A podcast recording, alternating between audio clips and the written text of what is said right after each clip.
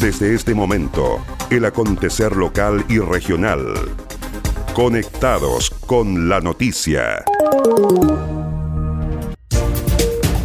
¿Cómo están? Bienvenidos a la revisión de las informaciones en esta nueva edición de Conectados con la Noticia. Saludamos a las radios que hacen posible que este informativo llegue a todo el archipiélago.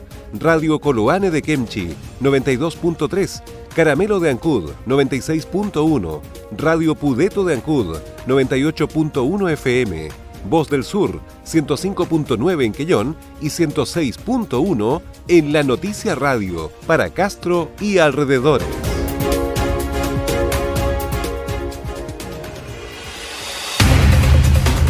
Las noticias también se leen en www.enlanoticia.cl.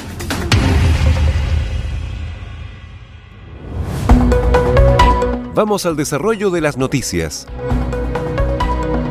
Intendente Jürgensen informa alcances del plan paso a paso. Se trata del plan paso a paso, presentado recientemente por el presidente Sebastián Piñera, y que es una estrategia gradual que permitirá a las personas conocer en qué etapa se encuentran y de qué elementos depende si dará un paso hacia adelante, por ejemplo, salir de cuarentena y entrar a transición, o hacia atrás, por ejemplo, una comuna que no se encuentra en cuarentena que deba entrar en esta etapa de confinamiento por indicación de la autoridad sanitaria, para ser aplicado en zonas específicas dependiendo de la situación de cada territorio. Al respecto, el intendente regional de los lagos, Harry Jürgensen, indicó que recibimos la exposición de lo que es el plan paso a paso, un plan que genera una estrategia para ver la forma de cómo avanzar en el control sanitario. Concluimos en la región que nosotros estamos en el paso 3, justo en medio de los extremos. El extremo hacia un lado es el paso 1, la cuarentena, y en el otro lado es la apertura avanzada, pero nosotros estamos justo en el medio. Como promedio regional nos ubica en ese lugar. El intendente añadió que quisiéramos no tener que avanzar hacia el paso 2, que es una cuarentena de fines de semana, donde hay distintas aplicaciones de restricciones tanto de responsabilidad personal como de actividades sociales, como comerciales y económicas. Un plan que genera una estrategia para ir para ver la forma de cómo avanzar en el control sanitario. Concluimos en la región que nosotros estamos en el paso 3, justo al medio de los extremos. El extremo hacia un lado es el paso 1, la cuarentena, y en el otro lado es la apertura avanzada. Pero nosotros estamos justo al medio. Como promedio regional, nos ubica en, en ese lugar. Y quisiéramos no tener que avanzar hacia el paso 2, que es una cuarentena de fines de semana, donde hay distintas aplicaciones de restricción, tanto de responsabilidad personal como de actividades, tanto sociales como comerciales y económicas. Quisiéramos tratar de avanzar hacia el otro lado. Y es por eso que estamos tratando de aplicar cada vez más rigurosidad a la estrategia de testeo y de trazabilidad. Tenemos que trabajar unidos. Este plan paso a paso tiene que ser un factor que nos una, un factor que nos una a todos en una función contra la pandemia, contra el virus COVID-19. El plan paso a paso es un proceso gradual de levantamiento de algunas restricciones, a ser aplicado solo cuando las condiciones sanitarias lo permitan. Asimismo, se trata de un proceso reversible si los indicadores así lo determinan y busca establecer, teniendo siempre como norte, la protección de los ciudadanos, reglas claras de la nueva realidad que está enfrentando el mundo entero, un modo COVID de vivir, ya que mientras no se cuente con una vacuna, el riesgo de contagio no va a desaparecer. Etapas del plan paso a paso. El primer paso es la cuarentena, que considera una movilidad limitada para disminuir al mínimo la interacción y propagación del virus. Esta fase incluye restricciones a la movilidad personal, permisos exclusivos para actividades esenciales, cumpliendo del toque de queda, de distanciamiento físico, de aduanas y cordones sanitarios, cuarentenas obligatorias para mayores de 75 años y la prohibición de traslado a una segunda vivienda. Esta etapa considera la suspensión de clases presenciales, el cierre de fronteras y la prohibición de eventos de más de 50 personas, el funcionamiento de clubes, cines, teatros, pubs, discotecas y gimnasios, así como la de la atención al público de cafés y restaurantes. La segunda fase es de transición, en la cual se disminuye el grado de confinamiento, pero se evita la apertura brusca para minimizar los riesgos de contagio. Aquí se mantiene la cuarentena los sábados, domingos y festivos el cumplimiento del toque de queda y las aduanas y cordones sanitarios, la cuarentena obligatoria para mayores de 75 años y existe un desplazamiento permitido. Sin embargo, al igual que en la cuarentena, considera la suspensión de clases presenciales, el cierre de fronteras y la prohibición de funcionamiento de clubes, cines, teatros, pubs, discotecas y gimnasios, así como de la atención al público de cafés y restaurantes. Se prohíben además las actividades sociales y recreativas de más de 10 personas. El tercer paso se denomina de preparación y considera el levantamiento de la cuarentena para la población general, con excepción de los grupos de riesgo. Se mantiene el cumplimiento del toque de queda, aduanas y cordones sanitarios y la cuarentena obligatoria para mayores de 75 años. Sin embargo, se permiten actividades sociales y recreativas cualquier día de la semana con un máximo de 50 personas y los desplazamientos quedan permitidos exceptuando el horario de toque de queda, al igual que en la fase anterior, sigue la suspensión de clases presenciales, salvo que sea solicitado por los alcaldes, el cierre de fronteras y la prohibición de funcionamiento de clubes, cines, teatros, pubs, discotecas y gimnasios, así como la atención de público en cafés y restaurantes. La cuarta fase es la apertura inicial y permite retomar ciertas actividades de menor riesgo de contagio minimizando aglomeraciones, considera el cumplimiento del toque de queda y aduanas y cordones sanitarios, pero permite el desplazamiento y los adultos mayores de 75 años pueden salir una vez al día. Se autoriza el retorno gradual de las clases presenciales de acuerdo a la planificación del Ministerio de Educación se permite el funcionamiento de cines y teatros con un máximo de 25% de capacidad y la atención al público en restaurantes y cafés también con un 25% de capacidad. Sin embargo, siguen cerrados los clubes, pubs, discotecas y gimnasios. Se mantiene la prohibición de eventos de más de 50 personas. Y el quinto paso es la apertura avanzada que permite aumentar la cantidad de gente en actividades permitidas en la fase anterior, siempre con las medidas de autocuidado. En esta fase ya se autoriza el traslado a segundas viviendas y la libre circulación de mayores de 75 años. Además, se autoriza el retorno gradual de las clases presenciales y se permite el funcionamiento de cines y teatros con un máximo de 75% de capacidad y de cafés y restaurantes con atención al público, también con un 75% de capacidad. Además, se abren los gimnasios, pubs y discotecas con un 50% de su capacidad y se prohíben eventos de más de 150 personas.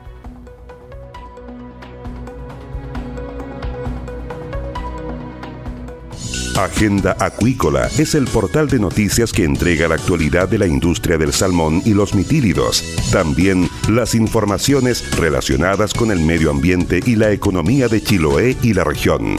Ingresa www.agendaacuícola.cl. Además, síguenos en Twitter, arroba Agenda Acuícola. Seguimos revisando el resumen informativo de la jornada.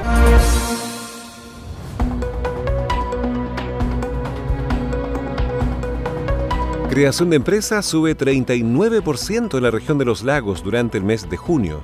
Un total de 604 empresas se crearon en la región de los lagos durante junio a través del registro de empresas y sociedades del Ministerio de Economía, más conocido como el portal online Tu empresa en un día. Este resultado implicó un aumento de 39,2% con respecto a las sociedades que fueron constituidas mediante este sistema en junio de 2019 Asimismo, significó un alza de 25,3% en comparación con el mes inmediatamente anterior, es decir, mayo de 2020. Los Lagos es la cuarta región que presenta mayor cantidad de empresas creadas durante junio, después de la región metropolitana, 5.567, y Valparaíso, 1.114, y la región del Biobío, con 855. El subsecretario de Economía y Empresas de menor tamaño, Esteban Carrasco, destacó que pese a los negativos efectos económicos que ha dejado la pandemia del COVID-19, los ciudadanos de la región de los lagos siguen creando nuevos negocios.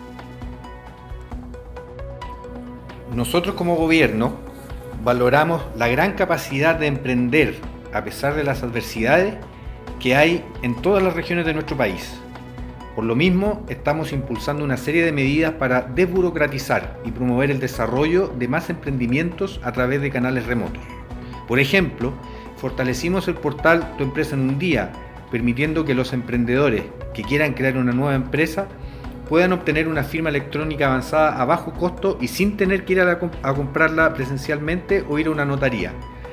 Además, en los próximos días los emprendedores podrán también hacer otros trámites a través de la plataforma, como por ejemplo gestionar la apertura de una cuenta bancaria. A su vez, el CRM de Economía Francisco Muñoz expresó que valoramos el aumento en la creación de empresas en un 39,2% en la región de los lagos respecto a junio del año anterior. Esto nos muestra que a pesar de la situación actual que estamos pasando, existe en la región las ganas de emprender y comenzar nuevas oportunidades de negocio. En este mes de junio valoramos el aumento en la creación de empresas en un 39,2% respecto al mismo mes del año 2019. Esto nos muestra que a pesar de la situación actual que estamos pasando, existe en la región las ganas de emprender y comenzar nuevas oportunidades de negocio. Esta cifra también nos demuestra que la plataforma Tu empresa en un día permite la constitución de empresas de manera sencilla y online, elemento que hay que tomar con mayor relevancia producto de la pandemia. Con todo, se ha constituido un total de 27.899 empresas en la región desde que comenzó a implementar el registro de empresas y sociedades del Ministerio de Economía en mayo de 2013.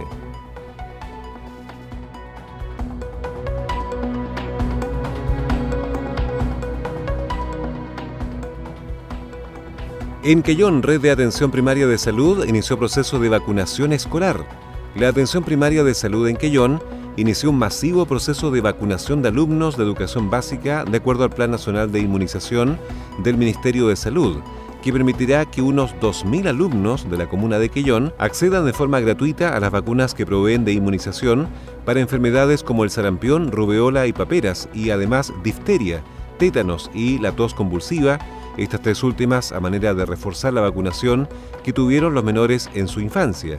Se trata de la inoculación que recibirán en este mes de julio los alumnos de primero, cuarto y octavo año básico y en el mes de octubre los alumnos de quinto año básico, para así cumplir con el periodo ventana de 12 meses entre una inmunización y otra. Así lo expresó la enfermera jefa del programa de inmunización de la Atención Primaria de Salud de Quellón, Vigebala Wala, revelando que como medida de contingencia, a causa de la pandemia, Habrá cambios de los locales de vacunación, añadiendo que se dispuso en el área urbana al Centro de Rehabilitación Física de la red APS y en el sector rural las postas de salud, con el objetivo de realizar la vacunación de forma segura. Estamos dando inicio a la campaña de vacunación escolar de este año 2020. Como todos los años, se hace esta vacunación tanto en urbano como en rural. La vacunación este año ha tenido algunas modificaciones, eh, partiendo con el sector donde se vacuna. Todos los años se hacían los mismos colegios y este año se destinó un centro de salud para poder tener todas las prevenciones necesarias para evitar el riesgo por contagio COVID-19, que es la pandemia que hoy nos tiene dentro de un marco diferente de la vacunación. La vacunación urbana se está haciendo en el centro de rehabilitación, cada uno con horarios de alumnos, con días establecidos para poder evitar la gran aglomeración de personas porque es una gran cantidad de niños. Y en la parte rural se está haciendo en cada posta de salud o en cada estación de salud rural, igual con sus fechas. La enfermera jefa del programa de inmunización de la APS señaló que es muy importante que los padres apoderados comprendan que en conjunto con la vacunación para prevenir enfermedades como el sarampión, la rubiola y paperas, difteria, tétanos y tos convulsiva, los alumnos de cuarto y quinto año recibirán una dosis del virus del papiloma humano señalando que se trata de una vacunación anticipada para protegerse en la edad adulta y con respecto al calendario de las vacunas que recibirán los niños y adolescentes, aseveró lo siguiente.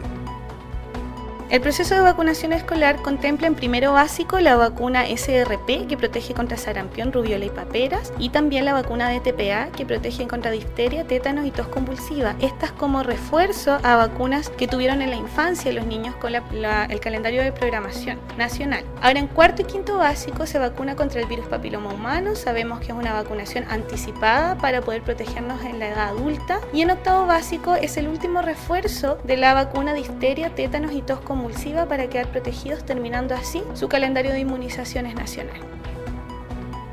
La profesional hizo un llamado a los padres apoderados a no perder esta gran oportunidad que tienen los menores y adolescentes de inmunizarse contra estas complejas enfermedades, agregando que se trata de un derecho y una prestación universal gratuita, esperando que concurran en los horarios indicados y si tienen alguna duda, deben consultar directamente en sus respectivos establecimientos educacionales.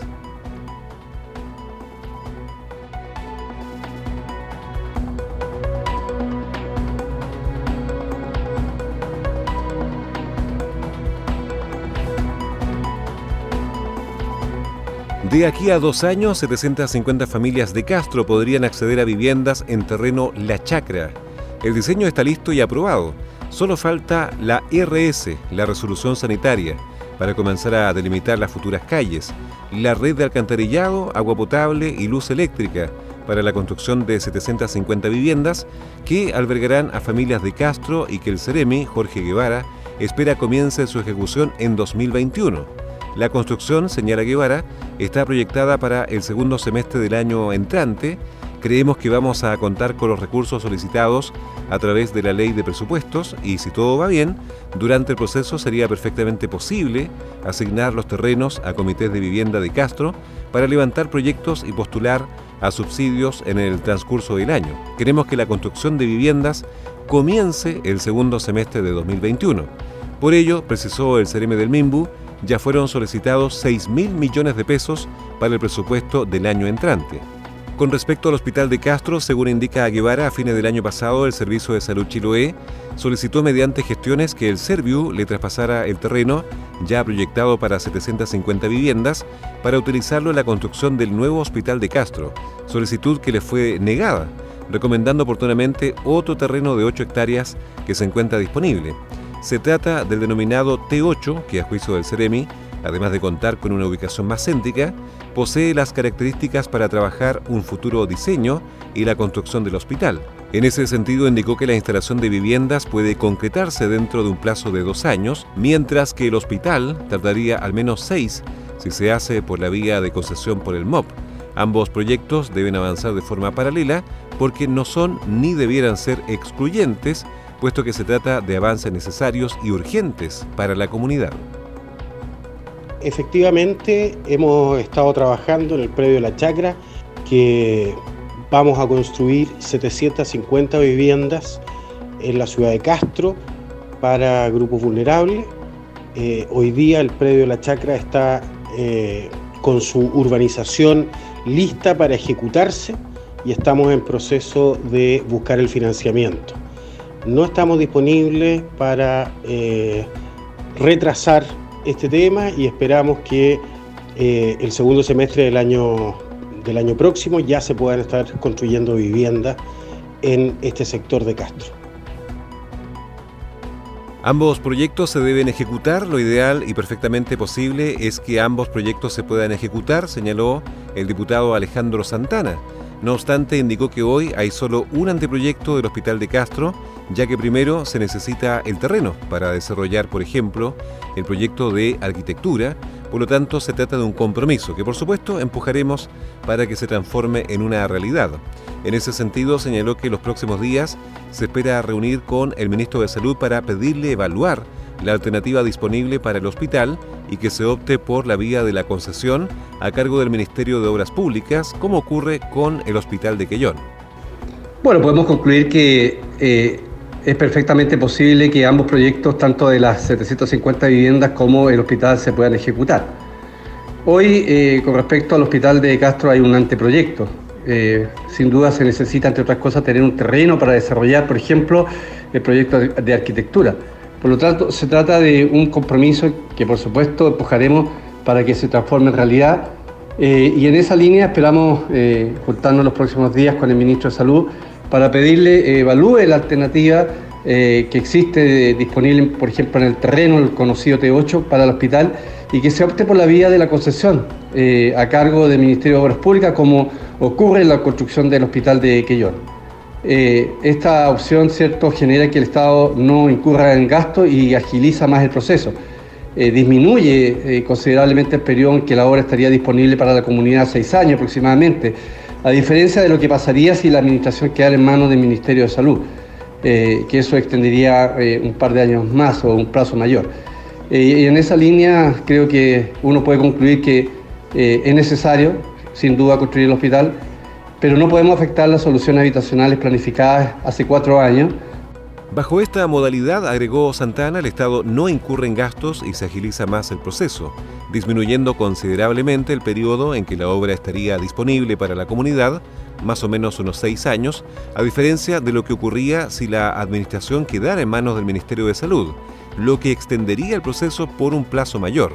Finalmente, el legislador enfatizó en que es necesario construir el hospital pero sin afectar las soluciones habitacionales planificadas con antelación para beneficiar a 750 familias de forma directa, quienes podrán acceder a su casa propia en un plazo de aquí a dos años, en una comuna que además tiene un importante déficit habitacional como Castro.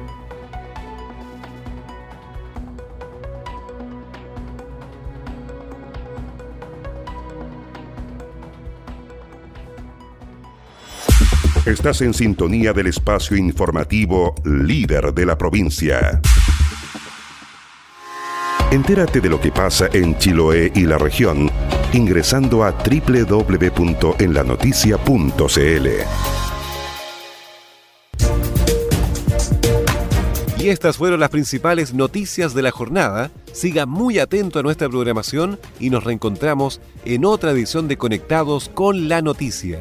Recuerde que llegamos a ustedes gracias a radios Coloane de Kemchi 92.3, Caramelo de Ancud 96.1, Radio Pudeto de Ancud 98.1 FM, Voz del Sur 105.9 en Quellón y 106.1 FM en La Noticia Radio en Castro y alrededores a través de la primera red provincial de noticias.